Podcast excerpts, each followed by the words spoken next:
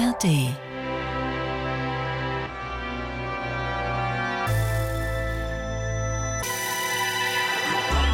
Radio 1 Hörbar Rust Radio 1, die Hörbar Rust. Ich freue mich, dass Sie eingeschaltet haben. Als Radiosendung hören Sie die Hörbar immer sonntags zwischen 14 und 16 Uhr.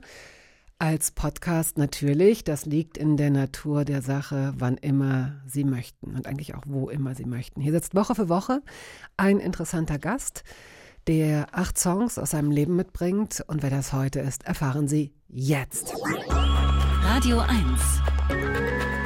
Hörbar Rust Never judge a book by the cover. Ja. Mm, nein. Es gibt da ein paar Ausnahmen und im Wesentlichen dafür verantwortlich zeichnet die für viele beste Illustratorin im deutschsprachigen Raum, Kat Menschik. Für ihre Professionalität kann man jahrelange Kooperation mit der Frankfurter Allgemeinen Zeitung oder dem japanischen Autor Haruki Murakami heranziehen. Muss man aber nicht. Menschiks Strich, ihre Arbeiten und Ideen sind so einnehmend und besonders, dass ihr der Galliani Verlag eine eigene Reihe mit Lieblingsbüchern widmet, die Kat aussuchen und illustrieren darf. Was in diesem Genre so ungefähr den höchsten Weihen entspricht, die man empfangen kann. Zur Welt kam Kat Menschik 1968 in Luckenwalde. Aufgewachsen ist sie in Ostberlin.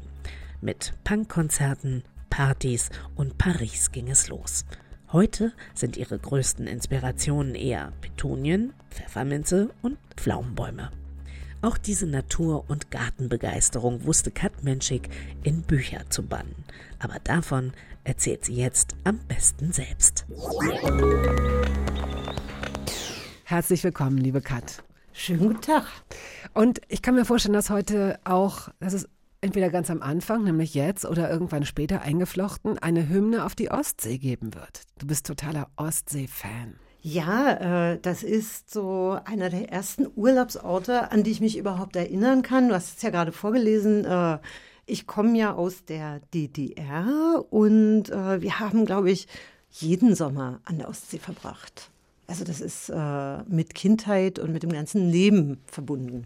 Äh, in einem deiner Bücher, deiner zahlreichen Bücher, wird dieses alte Kapitänshaus, Inge, Inges Kapitänshaus oder so ähnlich heißt das, ne? Ja. Dann, wenn wir also gleich äh, chronologisch und biografisch durch dein Leben gehen, findet die sicherlich Erwähnung. Dann wäre es schade, es vorwegzunehmen.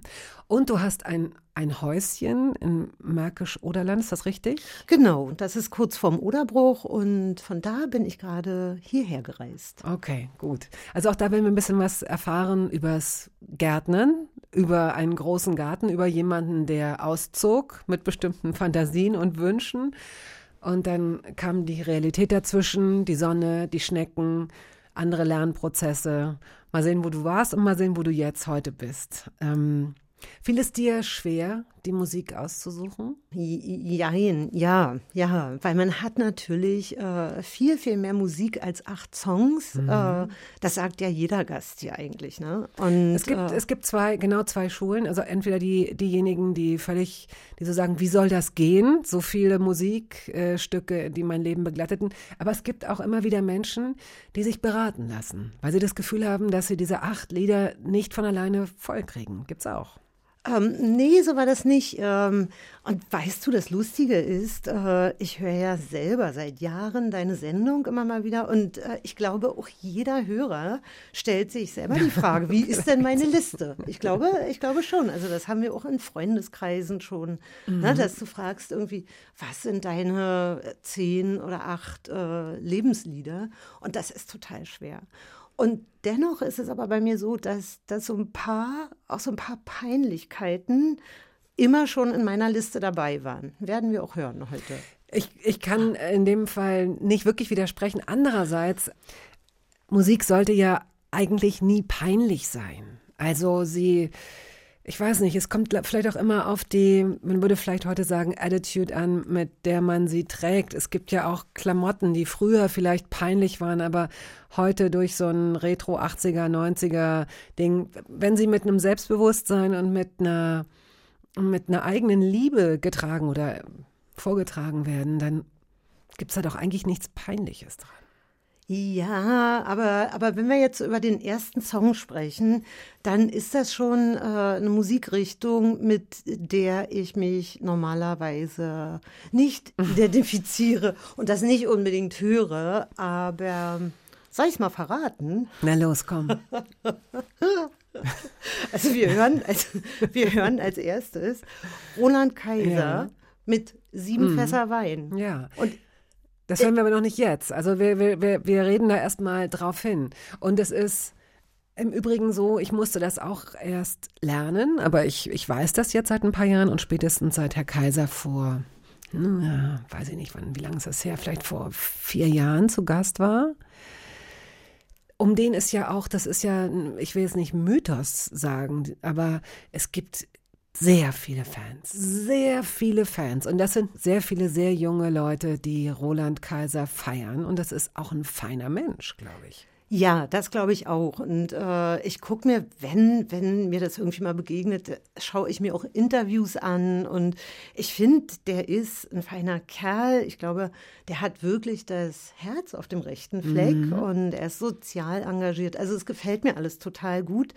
Und äh, seine Songs kann ich eigentlich auch fast alle mitsingen. Und das hat aber mit der Kindheit zu tun. Also ich höre mir das jetzt nicht mhm. an. Ich bin kein Schlagerfan, aber, aber das wissen wir ja, dass die Schlager äh, am aller, allerbesten verkaufen, dass die meisten Leute Schlager hören. Also so ist es nicht. Das ist nur nicht unbedingt meine Musik.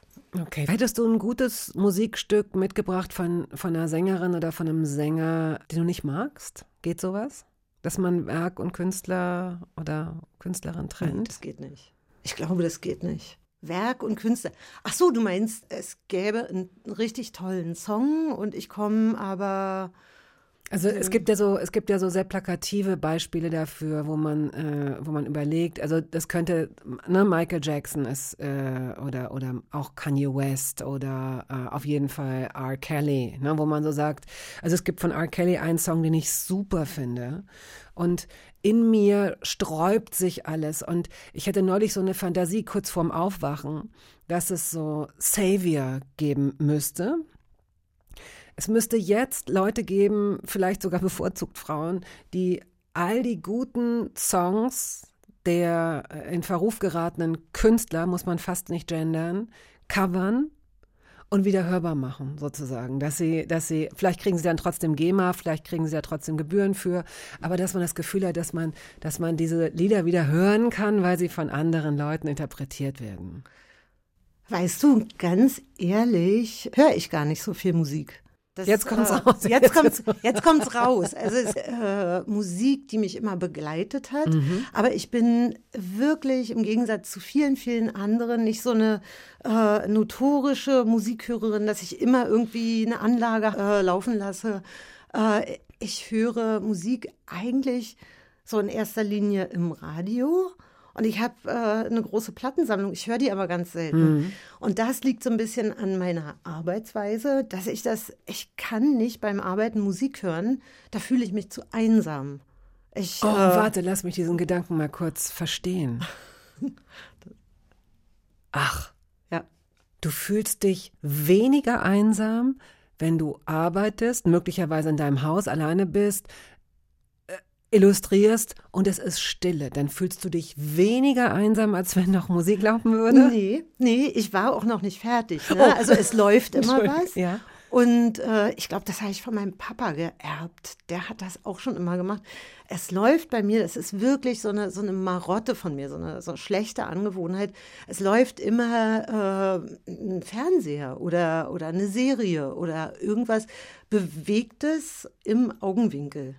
Und, äh, und ich brauche das beim Zeichnen. Also wenn ich, wenn ich nur so ähm, zeichne und mir nicht das Bild überlege. Wenn ich das Bild überlege, wenn ich drüber nachdenke, mhm. dann höre ich gar nichts. Ne? Dann muss ich mich konzentrieren, dann ist das wie Schreiben oder so. Aber äh, wenn ich dann runterzeichne, Muster zeichne, ja, so mhm. äh, mhm. stumpf vor mich hin mhm. zeichne, dann habe ich das total gerne, wenn sich eben was bewegt. Ah. Und ich mache das schon seit so vielen Jahren. Und das ist vielleicht unter anderem auch der Grund, warum ich nie in eine Bürogemeinschaft gegangen bin, weil ich dachte, das hält ja keiner aus mit mir. Also das ist wirklich echt nerdig, dass da dann auch wirklich bunte Sendungen und schlechte Serien laufen. okay. und, aber nie so, ja, so richtig Musik. Okay. Zum Joggen vielleicht. Oder ja, wir haben, ein, wir haben uns entschieden, nur noch sportliche Gäste einzuladen. Äh, heute ist es Kat Menschik. Äh, und wir starten mit, wie schon angekündigt, Roland Kaiser. Sieben Fässer Wein. Viel Freude.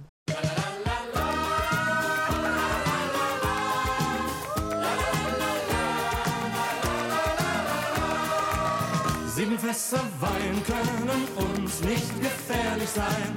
Das wär doch gelacht, wer steht gerne auf einem Bein? Wir machen durch, komm Freunde, seid bereit. Wie schön war doch die Junggesellenzeit. Die Illustratorin und Autorin Kat Menschik ist heute hier zu Gast. Die richtige Geschichte zu Roland Kaiser haben wir uns noch äh, gar nicht abgeholt. Mir fiel nur gerade ein, eine sieben Fässer Wein und der Teufel hat den Schnaps gemacht. Das kennst du ja wahrscheinlich auch von Udo Jürgens, ja, oder? Ja. Ja, um uns zu verderben. Hm. Ähm, du hast ein Buch über Psycho, äh, äh, psychoaktive Substanzen äh, gemacht, gemeinsam mit Jakob Hein. Da kommen wir später zu. Das schon mal als Teaser für all diejenigen, die hoffen, dass wir hier ein paar Informationen raushauen zum Thema legaler Rausch. Ne? Okay, du du nickst zuversichtlich. 1968 in Luckenwalde zur Welt gekommen. Ich habe nicht viel Privates über dich gefunden. Das müssen wir jetzt hier alles, das musst du mir jetzt alles zuwerfen. Ich ja? erzähle dir alles. Du kannst alles von mir erfahren. Gab es schon Geschwister, als du zur Welt gekommen bist? Nein. Später? Meine, ja. Später gab es meine, oder gibt es immer noch, meine liebe kleine Schwester, die ist bis heute, ja, jetzt sind wir so ich würde ja sagen, wir sind schon so alt, aber sie kann es bis heute nicht hören, dass ich kleine Schwester zu ihr sage. Und ich äh, habe das immer total liebevoll gemeint, ja. meine ich auch jetzt, falls hm. sie zuhört. Süße. Wie viele Jahre seid ihr auseinander? Dreieinhalb, dreieinviertel. Okay. Wann setzt deine aktive Erinnerung ein? So vielleicht mit drei Kindergarten. Noch in Luckenwald so. oder schon in Prenzlauer Berg in Berlin? Ähm, das war dann schon in Pankow. In Pankow. Und äh, in Luckenwalde bin ich nur geboren worden. Ach so, und okay. äh, meine Eltern sind mit mir nach Berlin gezogen, als ich eins war. Also daran erinnere ich mhm. mich nicht. Ne? Mhm. So die, die Familie war dann in Potsdam, in Babelsberg und in Jüterbock. Da ist auch noch so ein ganz kleiner Rest der Familie, aber gelebt habe ich da nie. Menschig, also wir hatten ja früher Professor Udolf, der für solche Fälle konsultiert werden konnte. Hast du mal so eine Namensforschung gemacht? Was ist das für ein, für ein, für ein Name Menschig? Der ist ja sehr selten. Der ist lustig, ne? Und ich finde, der klingt immer menschlich, so, finde ich. Ja, und so aus dem Osten irgendwie, ne? So, so. Mhm. Äh, ähm, meine Tochter heißt Sascha, weil es mal diesen wunderschönen Namen in dem Film Orlando gab. Sascha Menschikova. Und Menschik, Menschikova, das, das klingt irgendwie russisch, slawisch oder so. Und ich hatte mal Kontakt mit einem äh, Übersetzer aus dem Russischen. Den habe ich gefragt und der sagte, na ja, das können Sie sich aussuchen, wo Ihr Name herkommt. Äh, das könnte entweder aus dem Slawischen kommen, dann würde es, wenn ich es jetzt nicht verwechsle, dann würde es klein heißen und wenn es aus dem Russischen käme, dann würde es sehr, sehr klein heißen. Suchen Sie sich was aus. Wofür hast du dich entschieden? Ich glaube nur für klein. Okay. Ähm, sind deine Eltern nach Berlin gezogen, weil sie das ähm, spannender fanden da? Hattest du oder hast du sehr junge Eltern oder ist es eine berufliche Entscheidung gewesen? Ja, ich habe äh, sehr junge Eltern äh, und die haben studiert in Berlin. Die sind einfach so aus äh, Jüterburg und Babelsberg nach Berlin gekommen mein Vater hat Grafik studiert, mhm. meine Mama Chemie und äh, wenn ich mich richtig erinnere, haben die sich im Zug nach Berlin kennengelernt. Und dann war das einfach praktisch, in Berlin zu wohnen und da oh. zu arbeiten. Eine Zuggemeinschaft, ja. äh, Bekanntschaft. Dieses eine Mal und dann haben Sie sich gleich angesprochen oder sind Sie regelmäßig sich im Zug begegnet? Weißt du das? Ich glaube, die sind sich regelmäßig, also die hatten ja immer den gleichen Fahrtweg. Und äh, mhm. wie es dann so kommt, dann verliebt man sich vielleicht. Ja, offenbar ja. Ist, es, äh, ist es so gekommen. Du hast gerade gesagt, dein Vater hat Grafik studiert. Mhm. Bist du groß geworden? Also das ist, das bietet sich jetzt an, sich das vorzustellen, dass da Gläser mit Stiften, rumstanden auf einem großen Zeichentisch. Ist es das, was, was du gesehen hast als Kind, als Mädchen? Genau so war das. Mein, mein Papa ist bis heute so einer der besten Kalligraphen. Das bedeutet, der kann so, so ganz, ganz äh, herrlich mit der Feder schreiben. Ne? Eine englische Schreibschrift, das macht er so aus der mm. Hand. Und er hat früher als Gebrauchsgrafiker gearbeitet und, und war so, so eher so, so in so einer technischen Richtung unterwegs und äh, ich habe schon immer was anderes gemacht. Meine Mama hat dann immer gesagt, du, du arbeitest viel freier und äh, kreativer vielleicht, ne? während er so äh, immer ganz gerade und sich viele Skizzen gemacht hat. Also so unsere, unsere Arbeit hat sich sehr unterschieden, aber wie du sagst, äh, das Haus war voll mit Materialien und ich konnte wirklich so, seit ich denken kann, mir Papier nehmen und Farben nehmen und, und Stifte und das, das war alles vorhanden und ich habe mir das dann selber erobert das Ganze. Das, äh, das, was du äh, über deinen Vater sagst, man muss sich einfach auch noch mal ähm, vergegenwärtigen, dass es eine Zeit war, in der es noch keine Computer gab und äh, Schriftsatz in dem Sinne, also dass man mal eben irgendeinen Text schreibt und dann mal guckt, welche Typo am besten passt und groß und klein und so und Zeilenabstand. War natürlich alles nicht. Also das ist von Hand gemacht worden. Ne? Das ist, vielleicht gab es noch mal Schablonen, die gab es noch und es gab diese Zeichenstifte, diese Isographen hießen die im Westen, ich weiß nicht, ob es die auch im Osten gab, diese ganz, ganz feinen, die eigentlich immer verstopften und abbrachen, wenn man sich ungeschickt anstellte. Diese ganz feinen, weißt du, diese schwarzen, ja, ja, wie ja, nee, genau. Ähm, Durftest du denn diese ganzen Materialien nutzen von deinem Vater? Die, die richtig guten Sachen nicht. Und das war wirklich so äh, Goldstaub, ne? dass der von Freunden aus West-Berlin oder aus dem Westen Materialien bekommen hat, Stifte bekommen mhm. hat oder, oder so die hießen Letraset, äh, kennst mhm. du das noch? Mhm. Äh, so, mhm. so ein Abrubbelbuchstaben. Mhm. Das, war, das waren Schätze für ihn. Und weil er das dann vielleicht nur einmal hatte, einmal so ein Alphabet in, in, mhm. äh, in einer Form, hat er Repros davon gemacht. Er hat Fotos gemacht, er hat dann Negative davon gehabt. Die hat er sich ah, dupliziert. Ja, ja. Dann wurden die ausgeschnitten. Und die, wir hatten wirklich äh, kästenweise zu Hause so leere Mancherie-Schachteln. mit Buchstaben. Mit Buchstaben. Und die wurden da reinsortiert. Nach mein, Schrifttypo. Also, ja, ja, ja. und nach Buchstaben. Und wenn mein Papa, der hat so Abspänne fürs Fernsehen gemacht. Und äh, da musste der also so Namen legen, wie man das heute setzt und wie man es kennt. So ein Abspann, der dann durchlief. Und er musste jeden einzelnen Buchstaben aus dieser Mancherie-Schachtel raussammeln mit der Pinzette. Und dann hat er so ein Millimeterpapier unter einer Klebefolie liegen gehabt und dann wurden die Buchstaben aufgeklebt. Hat er davon wieder ein Foto gemacht und danach wurden die Buchstaben wieder eingesammelt. Und äh, so hat er gearbeitet. Es ist so spannend, dass äh, ich wusste jetzt gar nicht, dass wir tatsächlich so tief einsteigen. Andererseits, es klingt, als, als wäre das vor 250 Jahren gewesen.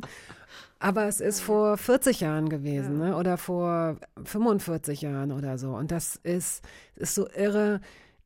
Einerseits, wie schön es ist, dass auch Menschen, die dieses Talent vielleicht nicht haben, dass, dass man sozusagen, dass, das, dass eigentlich jeder Mensch so etwas jetzt schaffen kann und machen kann.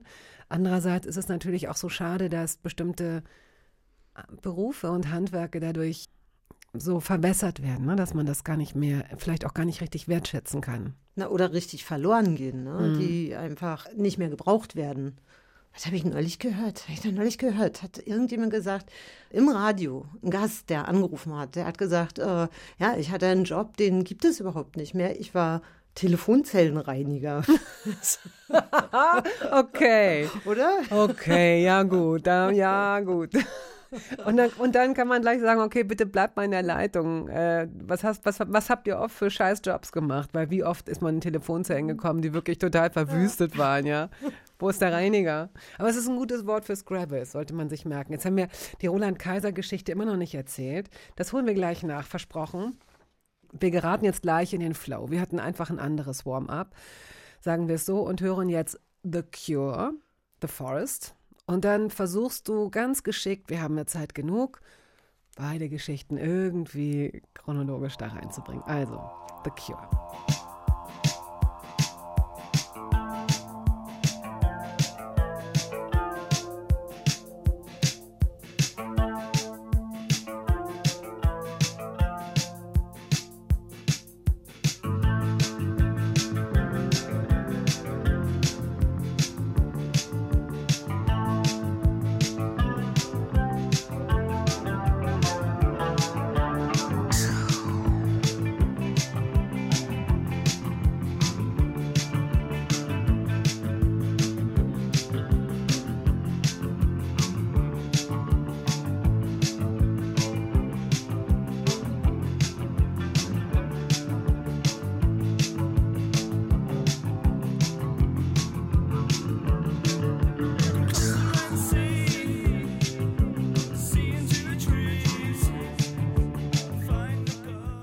Illustratorin und Autorin Kat Menschik ist heute hier zu Gast.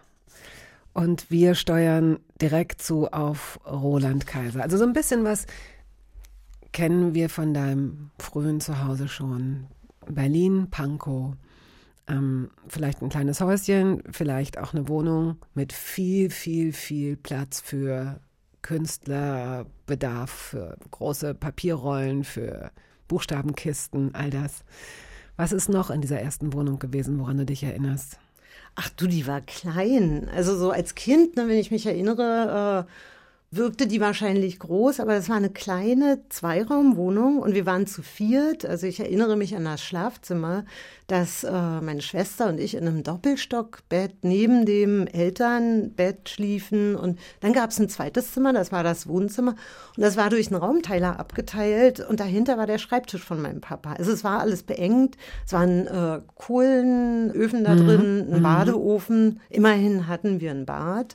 Aber ähm, die Wohnung wurde irgendwann zu klein. Die war halt in Pankow und dann sind meine Eltern nach Lichtenberg gezogen in eine ganz neu gebaute Platte. Und mhm. da hatten wir dann mehr Platz und wohnten aber im Neubau. Und im Wohnzimmer stand so eine Musiktruhe oder eine moderne Stereoanlage. Wie würdest du es beschreiben? Wir müssen jetzt irgendwie zu Roland Kaiser kommen. Im Wohnzimmer stand ein Fernseher. und ich weiß nicht, äh, wer sich noch daran erinnert. Früher gab es dann all diese tolle Sendung Disco. Ja, na Disco klar. und Hitparade. Ja. Abends am Wochenende. Und zu den Sendungen durften wir noch wach bleiben, das durften wir noch sehen, bevor wir ins Bett gehen mussten. So, und jetzt komme ich zu Roland Kaiser. Es ist ganz einfach, ich wollte Roland Kaiser heiraten, oh. als ich sieben war. Und ich sehe den in der Hitparade. Ich sehe das, also ich habe den Text überhaupt nicht verstanden von Sieben Fässer Wein, aber ich sehe den noch, wie der so einen 70er Jahre Blouson anhat und so eine fesche äh, Wellfrisur und ein pastellgelben Schal, der bis zu seinen Plateauschuhen reicht. Oh. Und ich habe mich so verliebt in Roland Kaiser und ich dachte, mit sieben den möchte ich heiraten. Das ist die ganze Geschichte. Seid ihr euch mal was? begegnet? Nein, nie. Das würde ich natürlich auch nicht sagen. Das würde ich doch nie öffentlich sagen. Naja, wieso? Moment. Ich habe ja nicht gefragt, eine Affäre äh, angefangen oder wusste seine Frau das? Nein. Und dann irgendwann fand man, mein Mann hat dann irgendwann diesen langen gelben Schal bei mir zu Hause gefunden und dann wusste er, was los ist. Bis zu dem Plateau schon. Ja, schade, dass ich diese Information nicht vor vier Jahren schon hatte. Hätte ich ihn natürlich gerne mit konfrontiert. Habt ihr als Familie äh, Rituale gehabt? Weiß ich nicht. Also, Auf jeden Fall die Urlaube, ja, ne? Also die, die, das klingt ziemlich ritualisiert, dass ihr sehr häufig dahin gefahren seid. Ich wollte gerade sagen, also so äh, normale Lebensrhythmen, mhm. weißt du, dass äh, als wir klein waren, wir am Wochenende in den Garten gelaufen sind. Es war so ein kleiner Schrebergarten, bis der abgerissen wurde. Also da wurde dann äh, Neubaugebiet drauf gebaut, dann gab es den nicht mehr. Und äh, meine Mama hat in der Charité gearbeitet, war da so als Laborantin, musste aber nur drei Tage in der Woche arbeiten, sodass die immer ein langes Wochenende hatte. Und äh, unsere Eltern haben sich viel Zeit genommen mhm. für uns und wir haben Ausflüge gemacht. Genau, und im Winter sind wir oft äh, nach Thüringen oder ins Erzgebirge oder mal in die Tschechei gefahren und im Sommer dann an die Ostsee. Und ansonsten erinnere ich mich, ja, dass ich, äh, weiß ich nicht, wie alle in der Schule war. Warst du gerne in der Schule? Nee, ich war nicht besonders gerne in der Schule. Ich äh, habe das System Schule bis zum Schluss nicht so richtig verstanden und ich war äh, viel alleine. Und, Was äh, heißt das? Ähm, also es gab zwei Jahre in meinem Leben, das war vierte und fünfte Klasse, da wurde ich richtig, richtig, richtig schlimm gemobbt. Und ich war wirklich, ich war, ich war ganz alleine zwei Jahre. Und ähm, ich habe aber gebastelt. Ich habe immer gemalt und gebastelt und eigentlich war ich ganz froh, wenn ich nach Hause kam und äh, meine Ruhe hatte vor den anderen. Ich war immer ganz gut in der Schule, also so bin ich gut durchgekommen. Ne? War das der Grund, und, warum du gemobbt wurdest?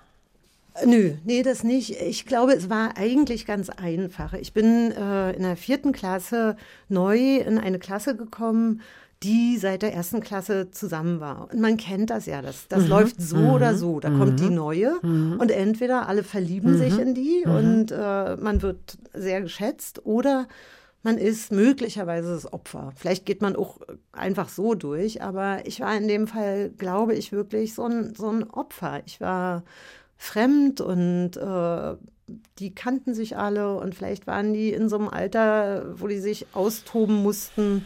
Und äh, ja, das, das war nicht schön. So, weißt du, meine Mama hat dann gesagt, geh doch mal mit den anderen Kindern spielen. Ich wollte gar nicht rausgehen. Mhm. Ich wäre lieber zu Hause geblieben, weil ich schon geahnt habe, was passiert. Ich dann so auf den Spielplatz gegangen bin und äh, gefragt habe, ob ich mitspielen kann. Und dann spielten die gerade Flugzeug, so Pilot und Stewardess und, und Gäste und so. Und dann haben sie gesagt, ja, klar, du kannst mitspielen. Leg dich da mal in die Ecke, du bist das Gepäck. Immerhin. Immerhin. Es ist wahnsinnig wichtig, dass das Gepäck mitkommt. Also du musst dich mal auf, auf Flughäfen stellen, wie sauer die Leute sind, wenn das Gepäck nicht ankommt. Ja, ja. Das ist wertvoll. Du, ich sagte, ich habe lieber gebastelt. ähm, ich finde es trotzdem gut, dass du es erzählt hast. Das ist ja jetzt auch keine hochdramatische Geschichte, wobei du es natürlich damals so empfunden hast. Und das, das ist ja, genau darin liegt auch vielleicht so ein bisschen die Krux. Wenn man möglicherweise auch als Eltern, vielleicht auch in dem Jahrgang damals, ähm, drauf guckt, denkt man, ja, komm, das ruppelt sich schon ein, irgendwann, komm, dann wirst du da mal eingeladen, das geht schon von selbst. Aber diese, ähm, dass, dein, dass, dass es dein Herz bricht, ne? dass du da als Kind sitzt. Es gibt sicherlich auch Kinder, die da stabiler durchgehen und die dann durch irgendwie, weil sie im Völkerball gut sind oder in irgendwas anderem, dann jemanden beeindrucken und plötzlich bricht so der Bann. Aber dass du über zwei Schuljahre dich so einsam und so ausgeschlossen gefühlt hast, vielleicht hat das ja auch deine Fantasie derart beflügelt, dass du jetzt tust, was du tust. Denn deine Bücher zeugen von unglaublich weitem, verrücktem Blick, von Sachen, die einem nicht im ersten Moment einfallen oder auffallen. Könnte das sein? Also ich bin eigentlich richtig ganz, ganz toll sicher, dass genau diese Jahre prägend für mich waren. Also ich äh, weiß gar nicht, wie das vorher war. Auf jeden Fall weiß ich, dass ich seit, äh, seit dieser Zeit wirklich total gerne auch alleine bin, für mich bin. Und das ist bis heute so. Ne? Wenn ich arbeite, wenn ich mir irgendwas ausgedacht habe, dann bin ich so im Tunnel, dann vermisse ich gar nichts. Mhm. Da vermisse ich niemanden. Da kann mich, das, das passierte früher, als meine Tochter noch zu Hause wohnte und mein, mein Mann von der anderen Seite quatschte, dass, dass ich die gar nicht höre. Ne? Also ich bin wirklich richtig abgetaucht oder ich, ich bemerke dann irgendwann nach Stunden, dass ich total durchfroren bin, weil äh, ich, verge ich vergesse alles und ich liebe die Dinge, die ich tue und ähm, irgendwie entwickelt man sich ja dahin, wo man ist und ich glaube, ich werde echt so ein bisschen schrullig oder immer schrulliger und ich bemerke jetzt aber, so wie ich älter werde, dass ich das auch total gerne mag, mhm. so zu sein.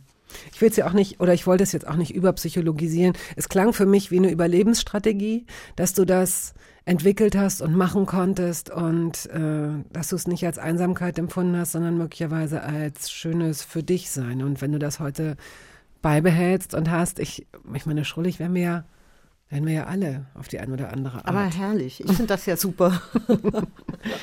ähm, The Cure haben wir uns auch noch nicht. Äh, das, es ist, ne, das, ich verspreche hoch und heilig, danach sprechen wir über The Cure. Jetzt erstmal sprechen wir über Element of Crime.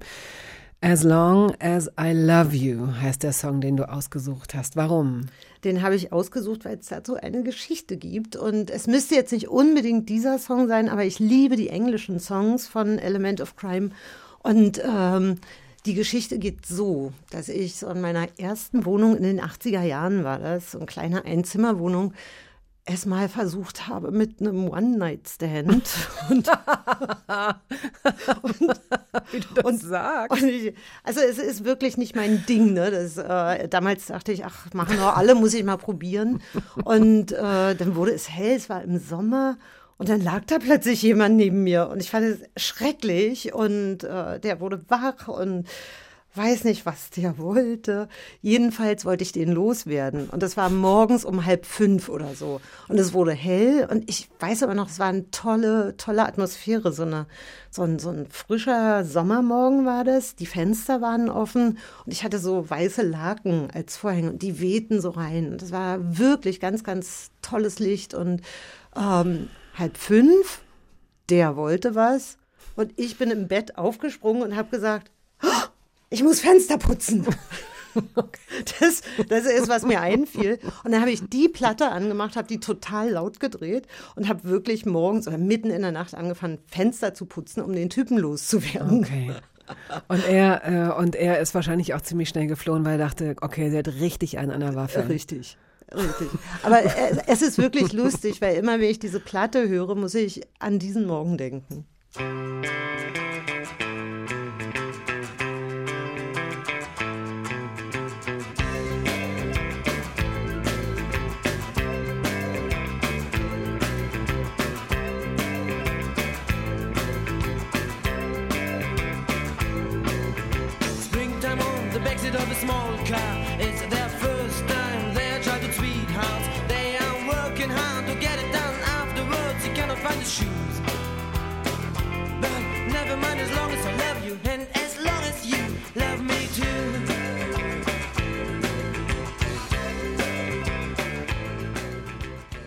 So, es ist an der Zeit, etwas mehr zu erfahren über das vorhin schon ähm, angedeutete Kapitänshäuschen. Jetzt muss ich hier gleich mal, ich halte mal Ausschau nach, aha, hier ist es, an deiner Bücher. Also, es sind so viele schöne Bücher und ich muss mich ein bisschen zusammenreißen, nicht zu viel Werbung dafür zu machen, weil eigentlich möchte ich das schon. Ich möchte eigentlich jedem Menschen deine Bücher ans Herz legen, sowohl die, die du in Anführungsstrichen nur illustriert hast, als auch die, die auf deinem Mist gewachsen sind, die du als Autorin ähm, gemacht hast. Äh, da, dazu gehört Essen, Essen. Aber über Essen sprechen wir in einem anderen Podcast gemeinsam. Aber diesem Buch habe ich entnommen, die ungezählten Sommer, die du in Inges Kapitänshäuschen verbracht hast, in der Nähe von Ahrenshoop oder in Ahrenshoop. Ähm, als Familie mit deiner Schwester wahrscheinlich und deinen Eltern, kann ich mir vorstellen. Nee, in dem Fall ist das ganz anders. Das ist nämlich die äh, Mutter eines Freundes. Und wir haben als ein ziemlich großer Freundeskreis bei Inge, bei seiner Mutter, die das Kapitänshaus äh, bewohnt hat, äh, Sommer verbringen können. Wir haben viele Silvester dort verbracht und das waren zauber, zauberhafte Jahre. Und das Haus gibt es zwar noch, aber äh, Inge hat das irgendwann verkauft, so aus Gründen. Des, äh, dieser Ort existiert für uns nicht mehr. Und ich habe den in dem Buch aber. Du hast ihn zurückgeholt ins Ja, Leben, ja, das ja. finde ich schön. Und du hast auch die Rituale äh, zurückgeholt, die ihr gemacht habt oder äh, denen ihr gefrönt habt. Dinner for One gucken, das Musical Mama Mia ansehen, laut mitsingen, bestes Essen essen, alles Mögliche trinken, Karten spielen. Machst du das heute noch, Kartenspielen? Nur mit diesem Freundeskreis. Ich bin überhaupt keine Spielerin. Äh, Das, das äh, Spielen ist für mich immer so Zeitverschwendung. Da wäre ich total. Was? Ja, ich wäre total hibbelig dabei, weil ich denke, ah, ich könnte auch in der Zeit das machen oder das machen. Und dann geht es schon wieder ums Basteln oder Malen oder, oder irgendwelche Dinge zu tun, in den Garten zu gehen. Nee, eigentlich mag ich Spielen nicht. Und das habe ich wirklich nur äh, in diesem Freundeskreis gemacht. Und wenn ich dann aber da wiederum so versunken bin, also wenn man so richtig drin war, hat es natürlich auch mega Spaß gemacht. Aber von mir aus würde ich nicht auf die Idee kommen, zu meinen Freunden zu sagen, wollen wir eine Runde Karten spielen oder so. Jemand, der immer bastelt oder immer Ideen hat, wirft ja auch im Idealfall gar nichts weg. Was sowieso sehr zeitgemäß ist, Müllvermeidung und äh, Recycling und Reuse und wie es, äh, wie es heißt. Aber da ist da so jede Klopapierrolle ähm, wird gleich automatisch zu irgendwas oder hast du wie dein Vater im übertragenen Sinne deine Mancherie Kästen, in denen irgendwelche getrockneten Tannenzapfen oder irgendwelche Sachen liegen und darauf warten, von dir verwertet zu werden? Nee, ähm, so bastel ich auch nicht. Vielleicht ist der Begriff auch irreführend. Irgendjemand hat mal zu mir gesagt, das finde ich aber so hochtrabend, das mag ich gar nicht. Er hat gesagt, du bastelst doch nicht, du designst doch. Und das, das ist mir, das ist mir zu doll manchmal. Und ich, ich mag dieses kleine, hügelige Wort so gerne, weil es einfach so eine Tätigkeit ist, die ich gerne mache. Aber ich, ich mache äh, ich schon fokussierter Dinge. Also ich habe äh, eine Töpferwerkstatt, die habe ich mir irgendwann gebaut und dann auch selber gebaut. Ne? Also ich mag das auch gerne am Haus rumzusanieren und selber die Wände zu verputzen und Wie gehst du vor bei Sachen, die du nicht kennst? Guckst du dir Tutorials an? Ja. ja. damit, damit könnte ich Stunden verbringen, ja, oder beim Zeichnen Tutorials laufen lassen. Ich habe heute Morgen gerade äh, noch so Kaffee getrunken, im Bett gelegen und äh, Tutorials übers Mulchen gesehen. Mulchen ist so das Zeug, was man auf die Beete tut, damit die Erde darunter nicht austrocknet und das Unkraut nicht so. Also es gibt wirklich ja Wissenschaften äh, für alle Belange. Das äh, gucke ich mir sehr gerne an. Ja, und wenn ich irgendwas neu mache, ich baue gerade so ein kleines Häuschen. Ich, also ich baue Ein wirklich- Gästehäuschen oder was? ja, das, das sollte eigentlich so ein Gartengeräteschuppen für die, also wo die Spaten drin wohnen sollten werden. Und ich habe mir das ausgedacht. Man kann sich das so vorstellen wie so ein kleines Nikolaushäuschen. Und das wird jetzt aber so hübsch. Und äh, ich, ich habe die Verkleidung noch nicht. Und die kleinen Holzschindeln, die oben rauf sollen, die sind auch noch nicht da. Und ich baue da aber so rum und denke jetzt schon immer, das ist eigentlich viel zu schade für die, äh, Für die Spaten. Und äh, ich weiß, ich stehe jetzt immer vor dem kleinen, hübschen, angefangenen Häuschen, frage mich, was ich damit machen werde. Wie lang ist das? Würde, würde ein Mensch, der sich da reinlegt, also ist es zwei Meter lang? Ja, es ist genau zwei mal zwei Meter. Oh. Und es wäre wirklich äh, ein total süßes kleines äh, Tiny-Schlafzimmerhäuschen. Man müsste nur die Tür aufmachen und guckt in den Garten. Wäre herrlich. Die Spaten kann man immer noch unter die Decke hängen. Ja, die dürfen genau. dann halt nur nicht runterfallen. Genau, genau. Als du das gerade gesagt hast, habe ich gedacht, und dabei ging es mir nicht um diese Selbstoptimierung, aber es war noch nie so leicht, klüger zu werden oder, oder Fragen beantwortet zu bekommen oder sich selbst, ich will jetzt nicht klüger und fortbilden, das klingt schon wieder so nach Optimierung, aber es gibt ja eigentlich nichts, was wir uns momentan nicht selbst beibringen können. Momentan deswegen, weil wir haben Zugang zu Internet, wir können uns diese ganzen Tutorials angucken und auch welche, die noch tiefer gehen und mehr ins Detail. Ähm, man kann sich Sachen erklären lassen und gemeinhin auch kaufen und befolgen. Es war noch nie so einfach, die Dinge zu tun, die man eigentlich sich sonst vielleicht immer nur so vorgenommen hat. So einerseits ja, andererseits also so weit die Kräfte reichen. Ne? Also äh, so so wir Frauen äh, würden vielleicht jetzt, äh, also ich würde keinen Deckenbalken aufs Dach kriegen, weil weil es einfach zu schwer ist. Und es gibt Sachen, an die ich mich nicht rantraue oder wo ich immer nur Fachleute ranlassen würde, wie Elektrik zum Beispiel oder oder Gas, äh, Leitungen legen irgendwie so, ne, wenn das undicht wäre oder so. Das würde ich nicht machen, aber ja, genau. Also was den Garten betrifft, ich gucke seit Jahren nicht mehr in Gartenbücher, weil wenn ich eine konkrete Frage habe, kann ich ja das Internet fragen. Dann kriege ich tausend Antworten und kann mir meine daraus zusammensetzen. Sagt die Frau, die eines der schönsten Gartenbücher gemacht hat, die man sich vorstellen kann, der goldene Grubber. Ich ähm, bin versunken in diesem illustrierten Buch mit diesem interessanten Format auch. Also wie gesagt, sehen Sie mir, liebe Hörerinnen, lieber Hörer, nach, dass ich, ich, ich, ich werde es nicht immer ausreizen bis ins Letzte, aber äh, das ist schon zumindest eine Empfehlung, sich die Bücher mal anzuschauen. Und wer so ein bisschen bibliophil ist oder nach idealen Geschenken sucht, wird mit Sicherheit, soweit muss ich mich aus dem Fenster lehnen, fündig. Und es wäre blasphemisch, es nicht wenigstens äh, zu erwähnen oder ähm, sie zumindest da aufzufordern, sich diese Bücher mal anzuschauen. The Cure schieben wir als, als, als Cliffhanger in den zweiten Teil der Hörbar. Jetzt kommt der nächste Song. Ähm, das muss jetzt aber auch echt eine riesengroße Geschichte werden. Das ist ja schon klar. Ne? Wir können nicht The Cure und die Erklärung so lange nach vorne schieben. Du hast jetzt gleich noch süß. Zeit. Das ist eine richtig süße Erklärung. Gut. Hat sie auch was mit Sex zu tun, wie die eben? Nein, mit meiner Omi. Oh, okay, das geht in die ganz andere Richtung. Ähm, erstmal hören wir Stereo Total. Schön bist du von hinten.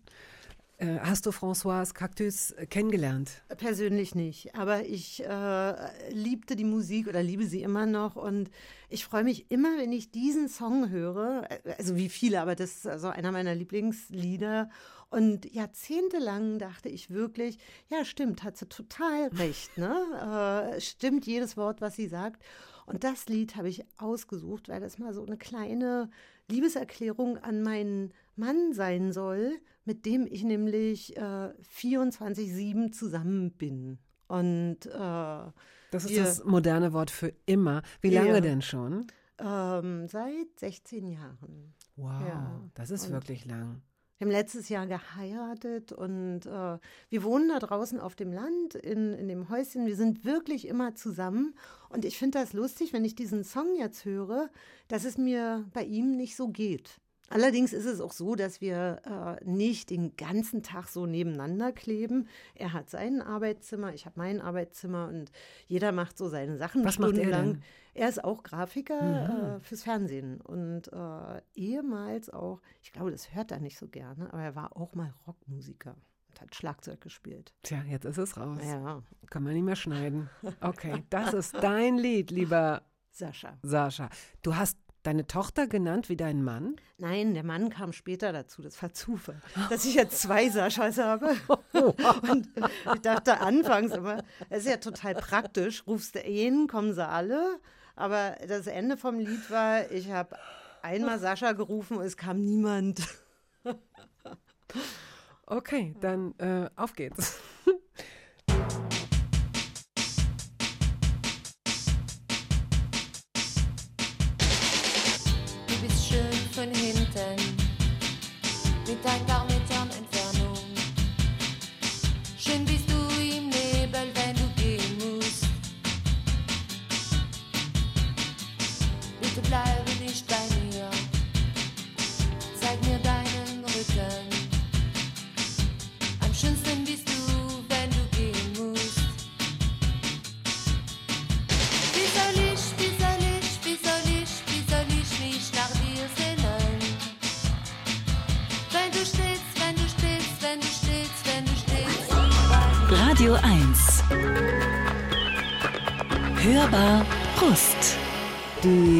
Autorin und Illustratorin Kat Menschik ist heute hier zu Gast.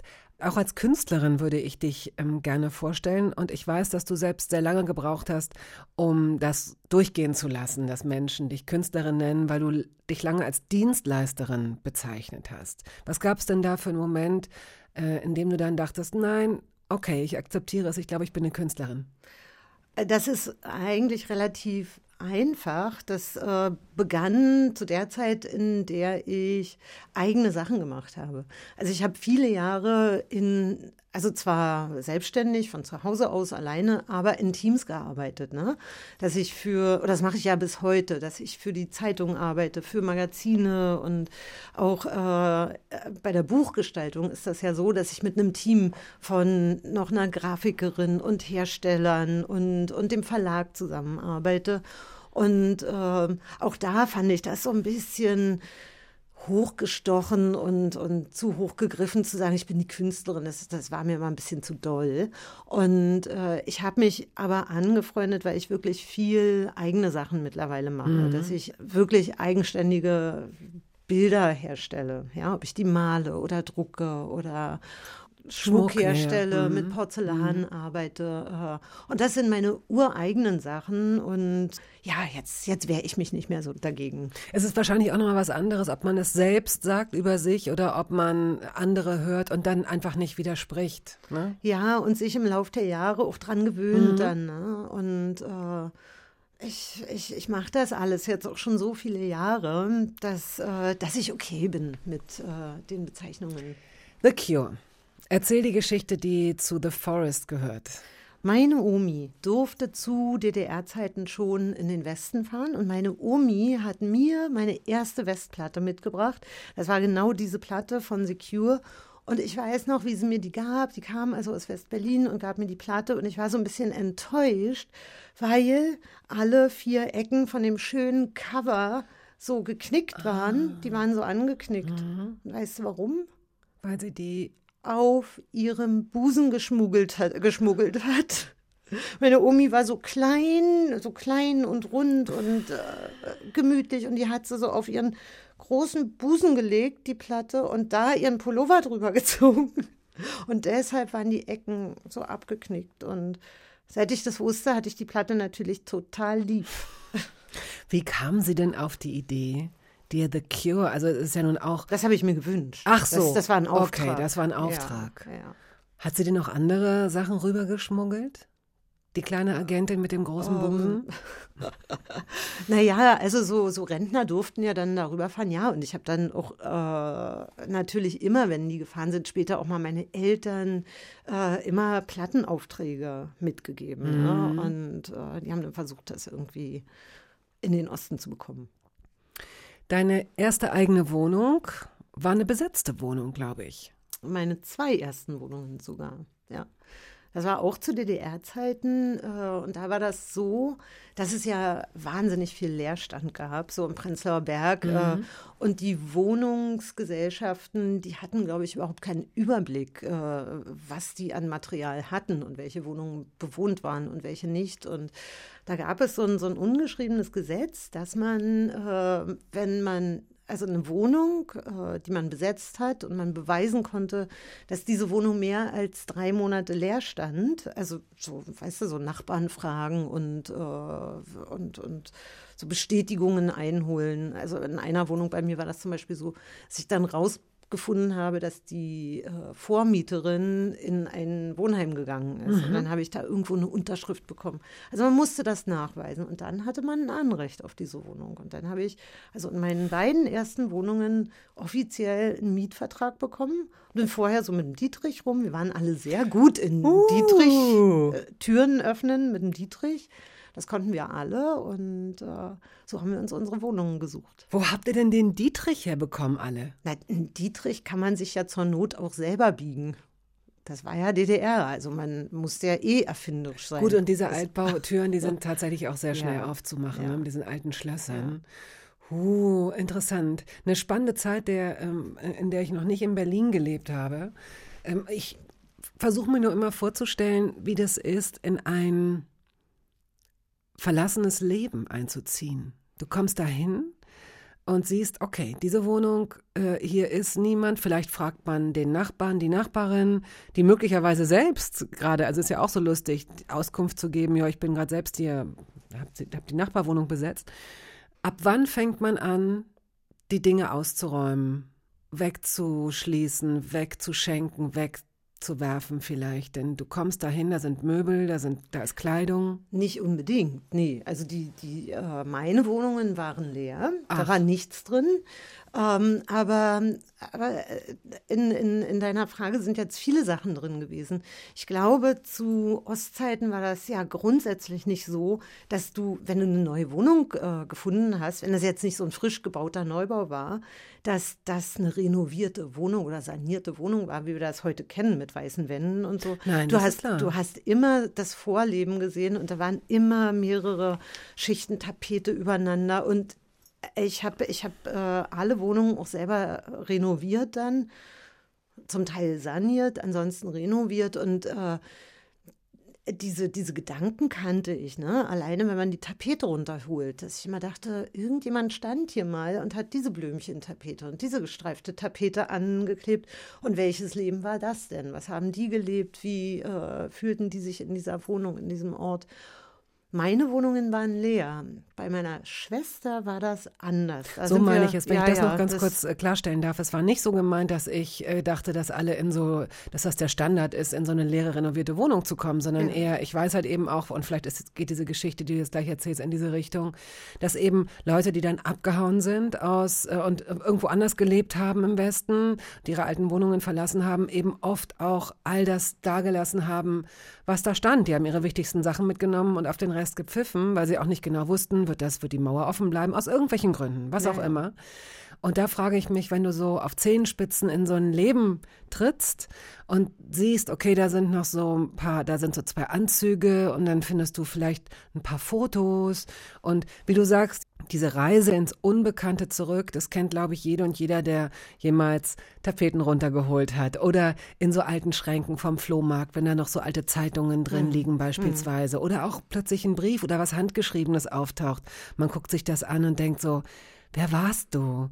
Äh, Wie hast du gelebt? Also Ja, ja, was war hier total. vorher? Es ist spannend. Oder, oder wenn man so in, ähm, auf dem Dorf in irgendwelche verlassenen Häuser äh, einsteigt oder so Ruinen. Das, Also ich finde sowas auch, fand das auch schon immer total spannend, irgendwie so in Berlin, als das noch möglich war, in Dachböden zu gehen und, und zu gucken, was, was man da findet vielleicht auch. Äh, oftmals hat man so verlassene, schöne alte Möbel gefunden oder, oder einen Topf, den man hübsch fand und äh, alles, all diese Dinge haben ja äh, Geschichten. Geschichten, die mit Leuten zu tun haben. Und man sich fragt, wo sind die, wo sind die abgeblieben? Genau, und in so einer Wohnung von meiner Schwester haben wir viele Dinge noch gefunden. Und es war eindeutig, dass äh, das jemand war, der hat sich auch nie wieder gemeldet. Ne?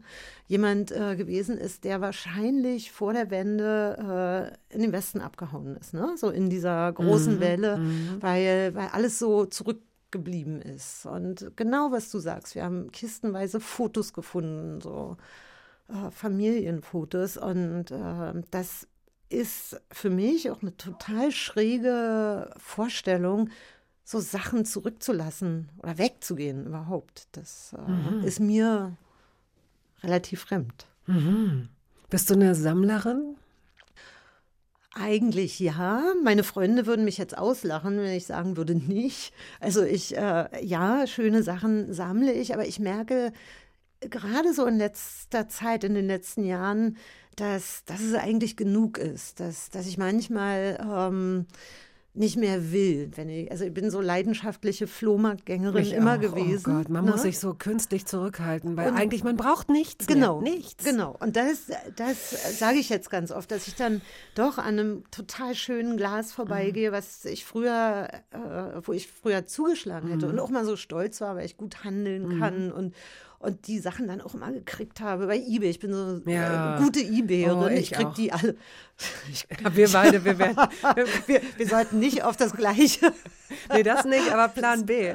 Wenn, wenn irgendwas mal nicht mehr klappt, dann werden wir einfach die super äh, Verkäuferin oder Käuferin, Einkäuferin. Wir machen einen Laden, Online-Laden auf. Aber gut, ja. Und, und weißt du, ich denke jetzt immer, also so entweder ich lasse die Sachen da und manchmal ist natürlich sowas Schönes, das muss dann mit.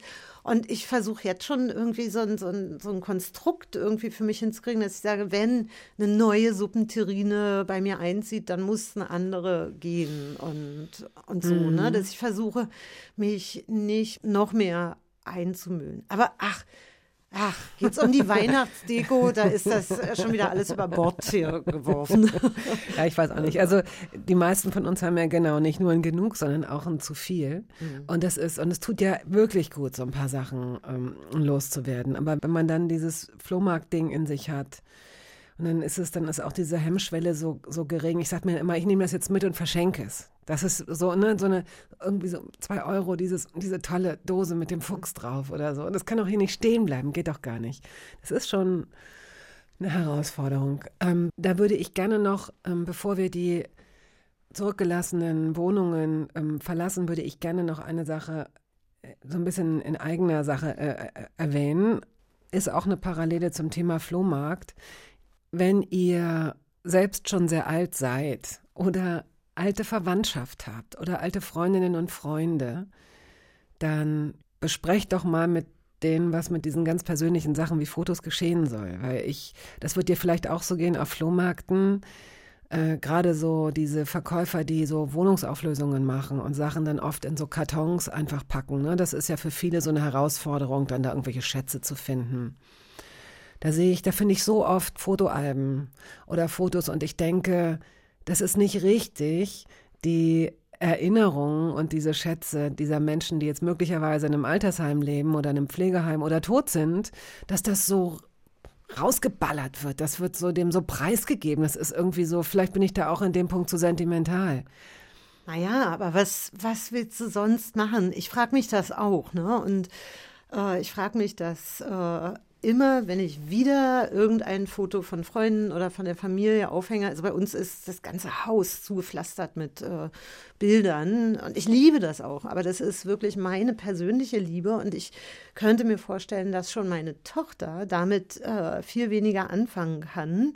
Weißt das glaube ich mit, auch. Mit Bildern. Ja, es geht mir eher Was- darum, dass jemand das ähm, entweder aufnehmen und beschützen soll, wenn es ihm wichtig ist, oder es dann vernichtet. Weil ich finde, ich finde das so, vielleicht habe ich da auch ein Respektlos? Ja, oder? ich finde das ein bisschen, ähm, ich, ich bin gar nicht so jemand, der so eine übertriebene Privatsphäre oder Intimsphäre irgendwie so gar nicht. Ne? Also hier, du bist in meiner Wohnung, Leute, auch teilweise sehr fremde Leute kommen, gehen durch meine Wohnung, wenn wir im Studio sind oder so. Das, da bin ich überhaupt nicht heikel. Aber ich finde so Momente, gerade früher war Fotografie noch was so Besonderes. Da äh, wurden Motive nicht einfach so rausgeballert, sondern man überlegte sich, wie man so einen 24 oder 36 Bilderfilm voll macht. Und man sieht auf diesen alten Bildern sehr oft noch, wie bedeutsam diese Fotos waren. Und dass die einfach so, weiß ich nicht, so, so müllähnlich da in irgendwelchen Kisten, dann, dass jeder sich das rausnehmen kann. Ich finde das irgendwie komisch. Also mich berührt das auch immer, ne? wenn ich sowas sehe. Ähm, dann, also ich, wie bei den Wohnungen, was wir gerade hatten, ich stelle mir sofort immer so die Frage, was ist aus den Leuten geworden? Oder wenn du alte Fotos siehst, dann geht immer so ein Satz durch meinen Kopf, ne, ist immer derselbe Satz, immer alle tot.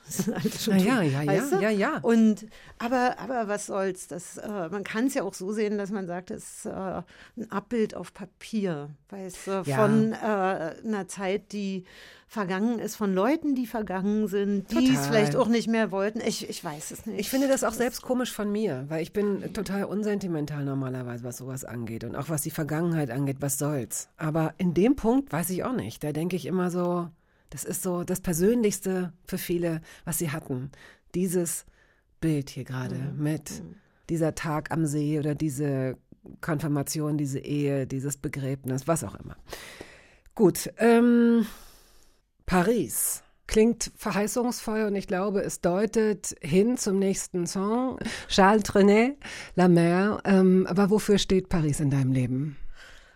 Paris war wirklich immer eine große, große Sehnsucht von mir. Ähm, ich bin ja in der DDR aufgewachsen und äh, Paris wollte ich immer hin. Und äh, Mitte der 90er hatte ich dann die Gelegenheit, im Rahmen meines Studiums so ein Austauschprogramm mitzumachen. Und ich war zwei Jahre in Paris. Und es war toll natürlich. Ich habe das geliebt und andererseits aber auch nicht ganz so doll geliebt, weil ich arm wie eine Kirchenmaus war. Und äh, Paris ohne Geld ist nur wenn überhaupt halb so schön. Ja. Also ich musste eher zuschauen, ähm, der ganzen Schönheit zuschauen. Haben sich denn deine Projektionen, die du hattest, also ich meine, so Städte wie Paris oder Rom sind ja auch Projektionsflächen, also selbst für Leute, die reisen konnten, selbst für Leute, die schon mal da waren, weil man äh, hat ja da sowas ganz Großes, Märchenhaftes, möglicherweise vorm inneren Auge. Hat sich denn das erfüllt? War Paris so?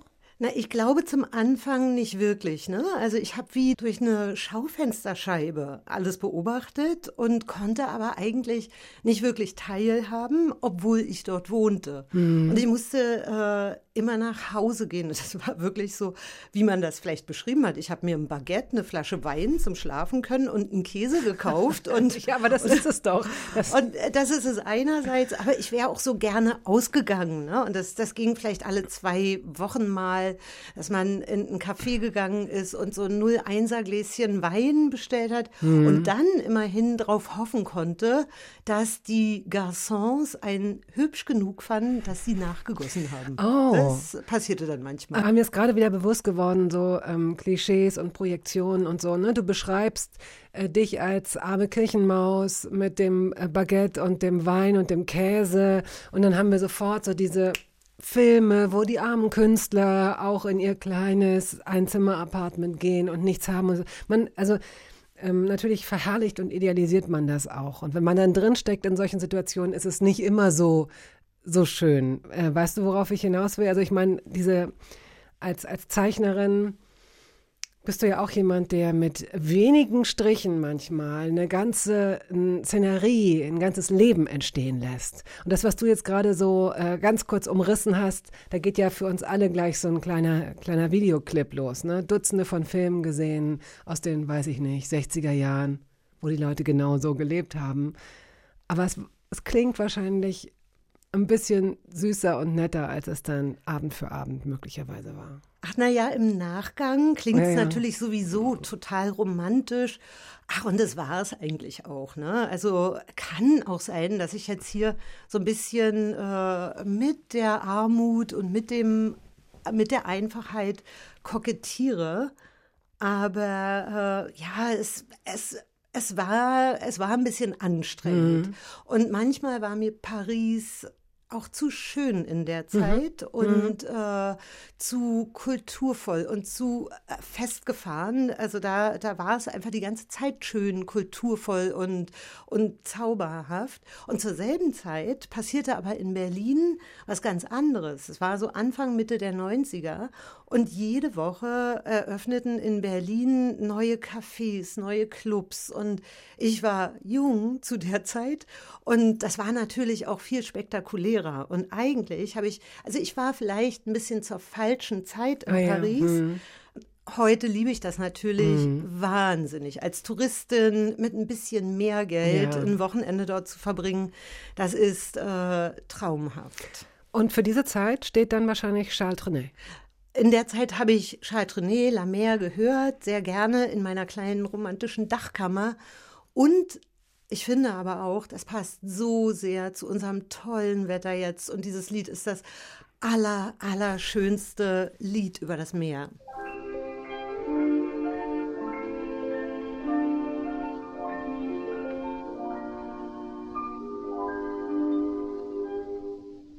la mer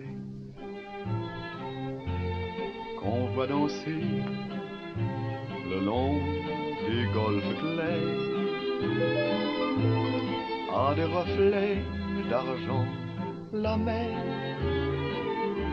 des reflets changeants sous la pluie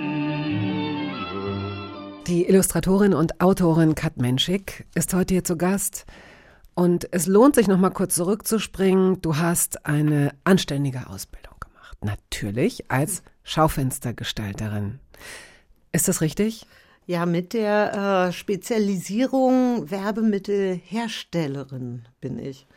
Das war, äh, klingt eigentlich besser oder klang besser damals für mich, war aber noch öder, weil ich nicht wie meine Kolleginnen so rausgehen durfte und in die Schaufenster und dann möglicherweise einen Job schwänzen und an den Badesee fahren, sondern ich musste im Betrieb bleiben, in der Werkstatt und ach, lächerliche Weihnachtsmänner oder Osterhasen malen nach Vorlagen. Das war so Malen nach Zahlen. Das war das Schrecklichste, was man sich vorstellen kann.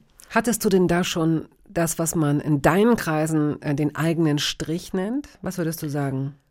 Ähm, ich glaube nicht, äh, obwohl ich ihn heute wahrscheinlich sehe. Ich hatte den wahrscheinlich schon immer und äh, äh, ich kannte ihn aber noch nicht. Und äh, so in der, in der Rückschau erkenne ich, äh, erkenne ich meine Eigenheiten. Und damals war ich aber auf jeden Fall noch auf der Suche und habe mich da orientiert und da und hatte viele Götter sozusagen. Du hast von 1992 bis 1999 an der Hochschule der Künste Kommunikationsdesign studiert und hast einen Verlag gegründet. Das muss ungefähr, war das, war das nach Paris, so ein, Ja. den Millionenverlag? Ja. Mit einem Kommilitonen zusammen. Äh, ja, unser, unser legendärer Millionenverlag. Den gab es nicht so sehr lange, aber den haben wir gegründet, nachdem wir aus Paris kamen. Also er kam ein paar Monate auch nach Paris und in Paris habe ich eigentlich angefangen zu zeichnen. Es war dort so, dass äh, ich gemeinsam mit drei anderen deutschen Austauschstudenten mich zusammengetan habe. Also es war so einerseits der Kardinalsfehler, man umgibt sich nicht mit Deutschen, wenn man im Ausland ist, weil man dann die Sprache nicht lernt. Also ich kann nach wie vor kein Französisch, nicht besonders gut jedenfalls. Mhm. Aber mit diesen Leuten äh, haben wir überlegt, was zusammen zu machen. Und wir haben so ein kleines Comic-Fanzine gegründet. Und ich kannte das gar nicht. Aber einer von den Vieren verdiente damals seine Miete schon mit Comiczeichnen. Und der erklärte so ein bisschen, ach, lass uns das doch machen. Und wir haben dort jeden Monat äh, so ein postkartengroßes Heftchen gebastelt eigentlich, gebaut, gezeichnet und geschnitten, mit Schnipsgummis zusammengehalten, gefaltet. Und dann sind wir in die Läden gegangen, die Comicläden. Und die Comic-Szene in Paris ist ja äh, viel lebendiger, als sie äh, in Berlin war. Und äh, wir wurden da echt freudig aufgenommen. Ne? Also die haben uns alle diese, diese Heftchen aus den Händen gerissen und keiner hat uns abgewiesen. Und wir haben dort immerhin so viel Geld damit verdient, dass wir das nächste Heftchen produzieren konnten. Und das haben wir so anderthalb Jahre gemacht. Und äh, ich habe da Selbstvertrauen gelernt. Mhm. Ja, ich hab, hätte mich vorher überhaupt nicht getraut, so mit den eigenen Sachen irgendwo hinzugehen, die anzubieten. Da wäre ich schon bei dem Gedanken errötet und äh, hätte mich nicht getraut. Ne? Und dann habe ich gesehen, das geht ja, es geht ja. Und, und diese Haltung, die habe ich gelernt, die habe ich bis heute, dass ich äh, nachfrage und irgendwo hingehe, wenn ich was möchte und äh, weiß, mehr als Nein kannst mhm. du ja mhm. nicht kriegen mhm. und trau dich doch. Das sage ich auch jungen Leuten. Ne? Wenn die fragen, wie, wie machst du das? Dann sag ich, geh los, ja klar, Fragen kostet nichts. Kostet höchstens ein Nein. Es kann aber auch ein Ja sein ne? und dann kann das gut gehen. Ne? Und dann kamen wir also aus Paris zurück und dachten, diese Kraft äh, und auch den Elan zu zeichnen. Ich habe vorher noch nie so viel gezeichnet. Äh, und dort zeigte sich sozusagen der Weg auf, den ich bis heute gehe. Das wusste ich damals nicht. Bis dahin ähm, habe ich im Studium auch mal gedacht, in welche Richtung gehe ich denn? Mache ich Fotografie oder dieses neue Ding mit den Computern? Die gerade so Die setzen aufkamen, sich nicht durch. Die setzen sich nicht durch und ach, das ist mir zu technisch, das mache ich doch lieber nicht. Oder mache ich sowas wie mein Papa, mache ich was mit Schrift und oder Zeichnen malen. Ich wusste es einfach nicht. Ne? Und, und dort fokussierte sich das alles. Und diese ganze Kraft wollte ich mit nach Berlin nehmen mit meinem Kumpel und dann haben wir den Millionenverlag gegründet. Und äh, unser Ziel war, das fortzuführen und alles aber noch ein bisschen besser zu machen. Und wir haben dann Siebdruckeditionen mhm. herausgebracht. Zuerst äh, in 100er Auflage, später 200er Auflage. Und was so, ähm, wenn du in Interviews danach gefragt wirst, oft sind das dann so hin und wieder so fachspezifische Foren oder, oder, oder Medien, in denen das zur Sprache kommt dann ist es so schön, auch wenn ich selbst gar keine Ahnung davon habe, aber zu sehen, wie diese Leidenschaft, wie groß diese Leidenschaft damals in dir war und auch jetzt noch in dir ist. Und das zeigt mir wieder, wie schön es ist, mit Menschen über das zu sprechen oder sie dabei zu beobachten, wofür sie brennen. Denn das muss so gewesen sein, wenn ich es richtig verstanden habe, dass ihr permanent gearbeitet habt. Also von richtig früh, wir reden von sieben Uhr oder halb sieben bis spät in die Nacht. Und dass das Geld, das ihr dadurch verdient habt, sofort auch wieder reinvestiert wurde in die nächste Ausgabe. Mhm. Also das heißt, da ist nicht viel mit, ich lenke mich ab und ich spare für irgendwas oder so. Das, es klingt so, als hättet ihr wirklich nur für dieses Projekt in dieser Zeit gelebt. Das haben wir. Ich habe damals noch geraucht und äh, so ein befreundeter Siebdrucker, der uns ab und zu, der brachte mir ab und zu mal Zigaretten mit ne, und sagt, hier, hast doch nicht, hast doch keine Hose auf dem Hintern. Und ähm, ich habe fast nichts gegessen. Und wirklich, es ging früh um sieben bis dann nachts um vier oder so. Und das Einzige, was ich vermeiden wollte, war direkt in der Werkstatt zu schlafen. Ich habe gesagt, nein, das machen wir nicht. Wir gehen jetzt nach Hause, schlafen eine Stunde und dann gehen wir wieder da zurück und ähm, ich konnte mir keine Kleider kaufen. Ich weiß, ich bin in der Weihnachtszeit, die HDK ist ja da äh, in der Nähe vom Kudamm, bin ich mal am KDW vorbeigelaufen. Und ich weiß noch, wie ich gedacht habe, wenn ich mal 100 Mark übrig hätte, dann würde ich mir ein Kleid kaufen. Und es war utopisch, ne? Also 100, 100 Mark waren utopisch und Kleid war auch utopisch und äh, waren immer so befleckte Hosen. Und ja, das hat mir damals Spaß gemacht. Und wir hatten ehrlich gesagt ja auch ein Ziel. Also ähm, wir konnten davon nicht leben. Wir haben so viel Geld eingenommen, dass wir dann auch wieder äh, die nächste Produktion machen konnten. Und ich habe damals aber auch BAföG erhalten oder, oder meine Eltern haben mich ein bisschen unterstützt. So bin ich gut durch und habe gekellnert und ich wollte aber, ich habe immer gesagt, wisst ihr was, an der HDK gibt's 5000 Studenten. Und wenn ich hier fertig bin, dann bin ich eine arbeitslose ehemalige Studentin und mich kennt kein Mensch. Und ich will mal versuchen, daran was zu ändern. Hast du geschafft. Das hast du auf jeden Fall gut hingekriegt, ja. Ich kenne mich in der, in der Szene nicht gut genug aus, aber ich denke, dass du einige Kolleginnen und Kollegen hast, möglicherweise sogar sehr talentierte, die unbekannt sind, die darauf warten, dass sie Jobs kriegen und damit unter ihren Möglichkeiten bleiben. Da wird es einige geben, oder? Ja, ich habe im, im Studium schon wirklich äh, Kolleginnen oder, oder Kommilitoninnen damals getroffen, die waren genialisch, ja. Die haben, die haben fantastische Sachen gemacht und äh, ähm, die arbeiten nicht mehr in dem Beruf. Mhm. Die sind Mütter geworden oder, oder arbeiten in irgendwelchen anderen Berufen, weil zu diesem Selbstständigsein eben auch, finde ich wirklich, nicht nur das Talent, die Dinge zu machen gehört, sondern man muss auch in der Lage sein, rauszugehen und mit Leuten umzugehen. Ich habe auch Kollegen getroffen, die, die äh, konnten im Team nicht arbeiten. Die haben tolle Sachen gemacht, aber wenn die dann äh, sagen wir, für ein Theater ein Plakat gemacht haben und mit der Kritik nicht umgehen konnten. Also so, wenn, Mhm. wenn die fachlich da irgendwelche Änderungen haben wollten und ähm, dann funktionierte das auch nicht. Dann haben die auch nicht einen zweiten Job gekriegt, weil die gesagt haben, oh, der ist so anstrengend. Und äh, das meinte ich auch mit Dienstleisterin sein, ne? dass man mit den Leuten zusammenarbeitet, dass man freundlich ist, dass man äh, den anderen zuhört und äh,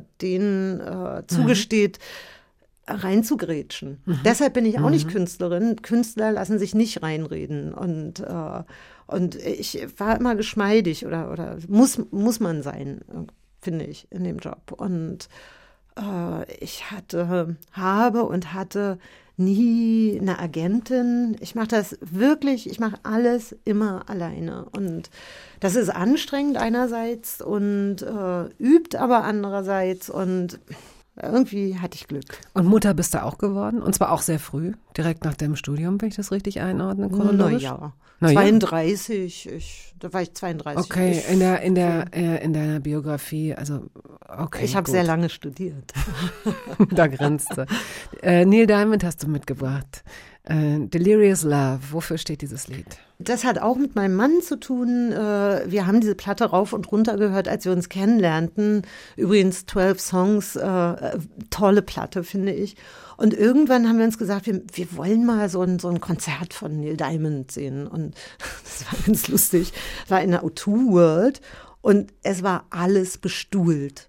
Und wenn ich was nicht leiden kann, ist das ein Konzert, ein Rockkonzert oder sonst was, bestuhlt. Und es saßen wirklich fast nur weißhaarige Menschen da drin. Und äh, wir sagten, wir, wir drücken den Altersdurchschnitt aber, aber sowas von. Und es war so lustig. Das Konzert ging los. Wir, wir mochten die Musik. und Es war so, so voll Las Vegas-Style. Und diese Rentnerinnen um uns so auf Rollatoren oder so, die standen plötzlich alle, sangen mit, die waren alle textsicher. Und wir hatten wirklich echt Respekt. Ne? Okay.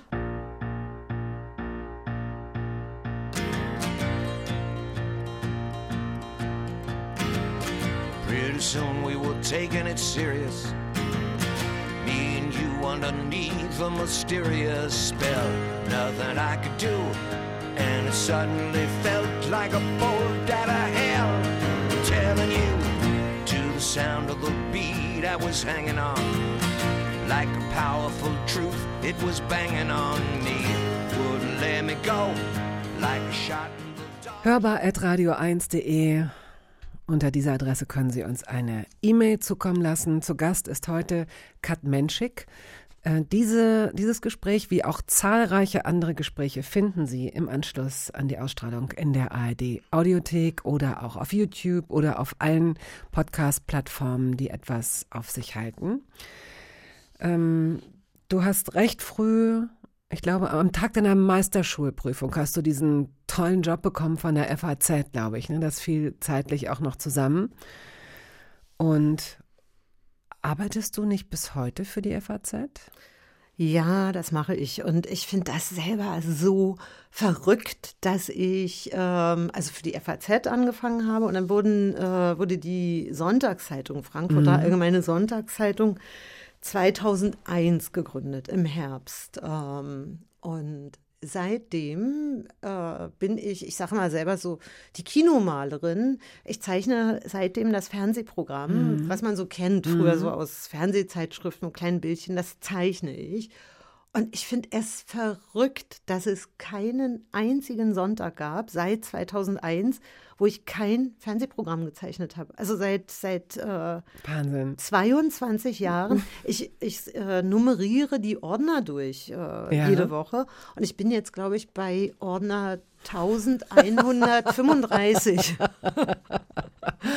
Holy shit, da sind wir wieder bei dem Thema, was passiert eigentlich mit den Dingen, die man so besitzt, wenn das Leben vorbei ist? Nein, darauf gehen wir jetzt nicht nochmal. Ich schmeiß die weg. Vorher? Die, äh, nicht die Zeitung, meine Zeichnungen schmeiße ich weg. Wie? Ja. Ja? Ja, das mache ich. Ähm, also so äh, diese, ich habe ich habe angefangen, ich, ich sage auch manchmal, wie ich arbeite. Ich zeichne mit Feder und Tusche auf Papier, auf Druckerpapier, weil das so schön unter den Scanner passt. Ne? Dann scanne ich meine Schwarz-Weiß-Zeichnungen ein. Und alles, was man so als Endresultat sieht, mache ich am Rechner. Also ich koloriere und hinterlege mit Mustern oder male äh, Schatten in die Figuren. Das ist alles digital, aber die Originale sind äh, handgezeichnet. Und früher habe ich die gelocht und abgeheftet. Und ich habe aber meterweise Aktenordner, wo Zeichnungen 1, Zeichnungen 3, Zeichnungen 27. Und ich habe irgendwann damit aufgehört. Also ich behalte jetzt wirklich nur noch Zeichnungen von absoluten Lieblingsprojekten. Ansonsten hau ich die weg. Weil wer soll das, weißt du, irgendwann mal betreuen und äh, wegschmeißen. Tja. Ihr habt ja die Bücher. Ihr habt ja die Bücher. Das klingt schon wie so eine Einleitung zum Abschied. Aber dann kommen wir doch jetzt mal zu den, äh, zu den Büchern. Ähm, ich überlege, ob wir noch etwas schnell äh, zu, zur Vervollständigung. In der Bio haben wir es vorhin schon angedeutet. Du hast das große Glück, in einem ganz außergewöhnlichen Verlag, dem Galliani Verlag, den es noch gar nicht so lange gibt, insgesamt 15, 16 Jahre, äh, seit 2016 eine eigene Buchreihe zu haben. Das heißt, du überlegst dir Lieblingsbücher und darfst sie illustrieren. Also auch da, Asta Nielsen ist, ist das äh, letzte, glaube ich, ist im Anfang April rausgekommen, das aktuelle. Ähm, eine, ein ehemaliger Stummfilmstar, eine ganz interessante, charismatische Frau. Schon die erste Geschichte hat mich mitgenommen, die konnte auch wirklich richtig gut erzählen und gut schreiben. Also das ist wie so ein kleiner Rohdiamant, den du da entdeckt hast. Die war mir gar nicht bekannt. Das ist den meisten nicht bekannt gewesen und mir auch nicht. Ne? Also manchmal ist das so in dieser Reihe, äh, dass auch Geschichten an mich herangetragen werden. Ne? Also es sind so einerseits meine Lieblingsgeschichten oder wir sprachen vorhin über Essen, Essen, dass ich auch selber mal was geschrieben habe. Mhm. Und äh, in dem Fall war das so, dass ein Freund auf Hiddensee mich darauf aufmerksam machte, dass Asta Nielsen auch geschrieben hat. Und er sagt, wusstest du das eigentlich? Ich sage, nein, das wusste ich nicht. Und ich, ich würde mal sagen, so 80 Prozent der Leute, 90 Prozent wissen nicht, dass dieser, dieser große, große äh, Filmstar einfach auch richtig gut schreiben konnte. Die hat Collagen gemacht, die hat gemalt. Und also guten über- Humor. Also, Und- also diese ja. erste, ach, tolle Geschichten Ja, da drin in diesem ja, Buch. Wirklich richtig, richtig gut. Also schön, dass du das machst und ähm, auch ein sicherer Guide. Also wenn, wenn, wenn du dir das Buch ausgesucht hast, dann werden die anderen ähm, sicherlich auch ganz äh, schön sein. Ich muss zugeben, dass ich die noch gar nicht alle äh, gelesen oder mir angesehen habe. Ich will jetzt auf ein ganz bestimmtes Buch noch zusteuern. Äh, Du arbeitest auch mit Kollegen, die auch Radio 1-Hörerinnen und Hörer kennen, Dr. Marc Benecke, mit dem hast du ein illustriertes Tierlexikon gemacht, sowas in der Art. Und du hast mit Jakob Hein dem ähm, Psychologen, ein Buch über psychoaktive Substanzen gemacht. Das wird das sein, wo viele jetzt aufhorchen. Natürlich nur aus dem Grund, weil sie sich denken, ich habe noch kleine Kinder, ich muss aufpassen, jetzt ganz genau hinhören, damit da nichts passiert. Vielleicht hast du da noch ein paar Sachen im Kopf, die dir einfallen. Wie ist die Idee dazu entstanden und was kannst du denn jetzt hier mal kurz in, die, in dieses Gespräch werfen? Ja, in dem Fall war das so, wenn wir nochmal auf Dr. Marc Benecke kommen.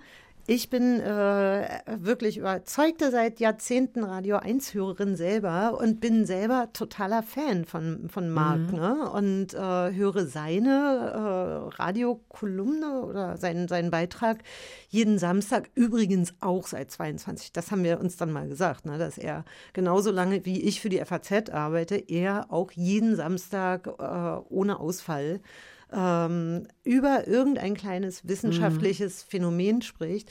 Und ich fand das so toll. Ich habe ihn irgendwann angesprochen und habe so nach dem Motto, ich will ein Buch mit dir. Und äh, das klappte dann irgendwann so mit ein paar Jahren Vorlauf, äh, hat er mir das geschrieben über Tierphänomene, so neue wissenschaftliche Erkenntnisse über diese und jene Phänomene.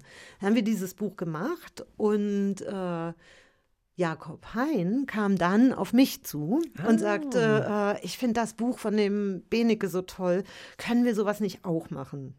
Weißt du, so. So ist es entstanden. Der, der, der wollte gerne auch so ein Buch haben. Und äh, ich fand das so lustig. Es war seine Idee, den Titel äh, so als Reminiszenz auch an den Titel des Buches von Marc Benecke anzulehnen. Die klingen ganz gleich. Ja, die sind nicht unkompliziert. Und sind in so altdeutscher Schreibweise. Ja. Natürlich gab es dann auch sofort äh, Leser, die sagen, illustriert schreibt man aber mit IE. Und, wir haben gesagt, und Tier ohne TH. Also das ja, ist schon, wenn man das genau. sucht, ne, in der Suchmaschine, das ist auch ein, ein Risiko, wenn man jetzt äh, eure, sich eurem Namen möglicherweise nicht gemerkt hat und dann einfach nur nach dem Titel sucht. Gott sei Dank gibt es ja so eine Autokorrektur oder Autovervollständigung. Ähm, wie heißt das Buch mit den Psychosubstanzen genau? Äh, Kat Menschix und des Dr. Psycho. Oh ja, ja, ja, ja, äh, Jakob Heinz. Ich, ich illustriertes Kompendium der psychoaktiven Pflanzen oder so. okay. So, und äh, interessant ist, also, ihr habt, so geht die Meer, in deinem riesengroßen Garten gesessen Nochmal, ich, ich bin ja Fan des äh, Gartenbuchs sowieso. Du hast auch ein Buch äh, über Tomaten geschrieben. Ähm, hier jetzt über diese möglicherweise psychoaktiven Substanzen. Denn äh, mal abgesehen von Cannabis und, und, und äh, anderen Sachen, die bekanntlicherweise möglicherweise Einfluss haben, ist da auch Salbei dabei, Kakao, Lavendel, Weintrauben und Muskatnüsse. Also Engelstrompete weiß man, Vorsicht, oder auch Fingerhut. Die sind giftig, aber können möglicherweise auch was Halluzinogenes auslösen, weiß ich nicht. Erinnerst du dich? Die sind ja richtig giftig. Ne? Ja, die sind also giftig, da, da, genau. Da stirbt man. Aber ähm, Jakob kann das immer noch viel besser erklären ne, als ich. Ich versuche das jetzt mal. Er sagt natürlich, ähm, es sind psychoaktive Pflanzen und wenn Kakao drin vorkommt, das können wir uns ja alle vorstellen. Kakao löst ja was aus in uns, in uns allen. Und das, das Kakao wird verehrt seit 3000 Jahren und äh, konsumiert. Und keiner weiß genau, warum Kakao glücklich macht, warum wir äh, Schokolade so gerne. Serotonin, essen, aber, ich glaube, Serotoninbilder. Ähm, na, er sagte immer, ähm, die DNA des Kakaos mhm. ist entschlüsselt, man weiß das alles, aber man weiß nicht genau, was es ist. Mhm. Also so, okay, im Körper wird Serotonin ausgeschüttet, aber was der Stoff oder was es im Kakao ist, äh, was uns so abhängig und glücklich macht, das weiß man nicht. Mhm. Und ähm, ich weiß jetzt nicht, ob es, ob es sinnvoll ist, sich da so eine Pflanze rauszupicken, wahrscheinlich ist es sowieso am besten, sich das Ganze in Ruhe durchzulesen, wenn man, wenn man daran interessiert ist, damit zu experimentieren oder, oder auch Vorsicht walten zu lassen. Ja, es ist so, dass äh, Jakob Hein sich aus tausenden psychoaktiven Pflanzen ein paar rausgesucht hat, die er näher beleuchtet hat, weil er die spannend fand. Mhm. Und äh, er hat die teilweise thematisch gebündelt. Er hat zum Beispiel ein ganzes Kapitel den Gartenblumen gewidmet. Das fand ich ganz süß, weil ich das so nachvollziehen mhm. kann. Und ich habe da äh, auch total viel Neues noch gelernt. Ich wusste zum Beispiel nicht, dass Tulpen richtig giftig sind. Dass auch Tulpenwasser, wenn wir Tulpensträuße. Äh, ah ja, das wusste ich haben, auch nicht. Ja, dass das giftig ist, sollte man aufpassen, dass die Katze nicht dran äh, trinkt oder so. Und das insgesamt, wenn man jetzt so hofft, äh, dieses Buch zu lesen und zu denken, oh, wie, wie, wie kann ich mir den oder den Rausch verschaffen, dass es darum gar nicht geht. Also Jakob Hein äh, schreibt fast hinter jedem äh, Artikel oder Kapitel, Mhm. was er schreibt, man kann nie wissen, wie viel Stoff Mhm, von mhm, was in mhm. welcher Pflanze ist, die man gerade zu sich Mhm. nimmt. Und es könnte alles gefährlich sein. Also eigentlich rät er ab.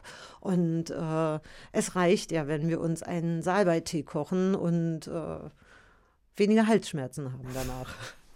Yay! Hurra! Cannabisfreigabe wäre ja gar nicht nötig gewesen. so, bevor ich dich hier rauslasse, weiß ich, es gibt ähm, sehr viele Fans von ähm, Haruki Murakami, mit dem du zusammengearbeitet hast. Und zwar nicht nur einmal, denn er war ganz narrisch, nach der hat sich in deine Arbeit äh, verliebt, gilt aber als sehr anspruchsvoll und sehr heikel. Also nicht aber, sondern es steht ja in keinem Widerspruch. Ähm, vielleicht kannst du in einer ganz kurzen Version mal über eure Zusammenarbeit sprechen. Wir ähm, haben uns irgendwann persönlich kennengelernt. Äh, das finde ich natürlich großartig, dass ich ihm begegnen durfte. Und äh, super sympathisch, netter, netter, freundlicher Mensch. Und es ist aber zum Anfang wirklich so gewesen, dass ich den ersten Auftrag bekam vom Verlag, äh, das Cover und ein illustriertes Buch zu machen. Und die sagten, wir hätten dich sehr gerne dafür, aber du musst das Cover zeichnen und ein paar Probezeichnungen, die müssen wir Murakami vorlegen. Das macht er weltweit so, dass er jedes einzelne Mhm. Cover, jede einzelne Zeichnung abnimmt. Und dann machten wir das so und ich war natürlich so ein bisschen ähm, gespannt, ob ich den Job kriege.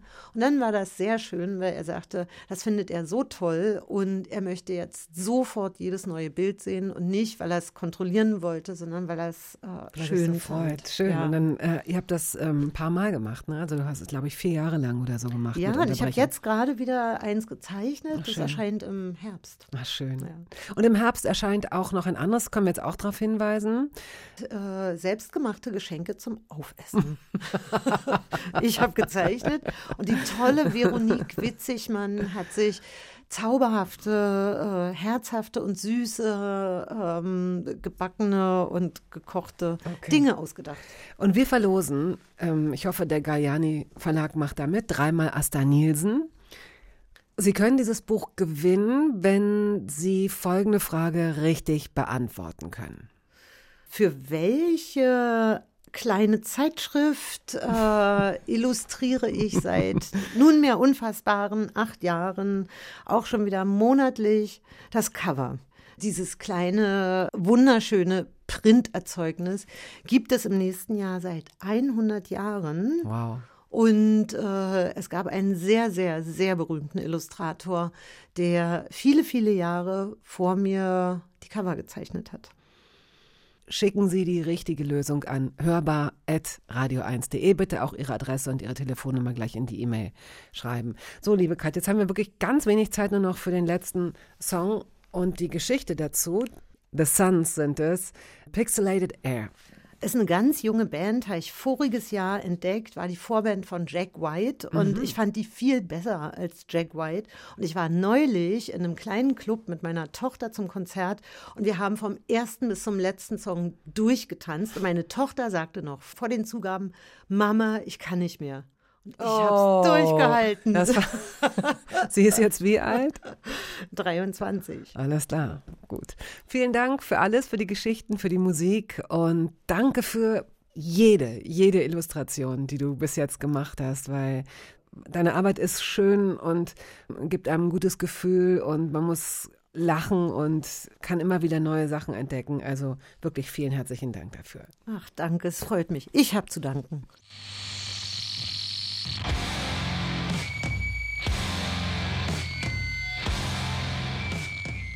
Das war der Podcast der Radiosendung Hörbar Rust.